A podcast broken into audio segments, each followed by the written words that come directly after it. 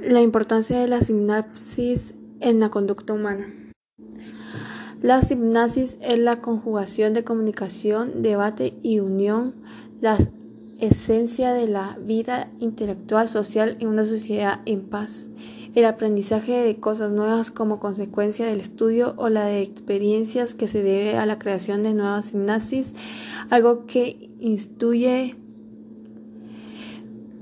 el, del mismo modo, el, envejecimiento, las enfermedades neurodegenerativas como el Alzheimer o el Parkinson conllevan a la pérdida de sinapsis. Por ese motivo, una de las mejores maneras de prevenir estas enfermedades es teniendo un excedente de sinapsis como resultado de aprendizaje continuo a lo largo de la vida y nunca es tarde para aprender.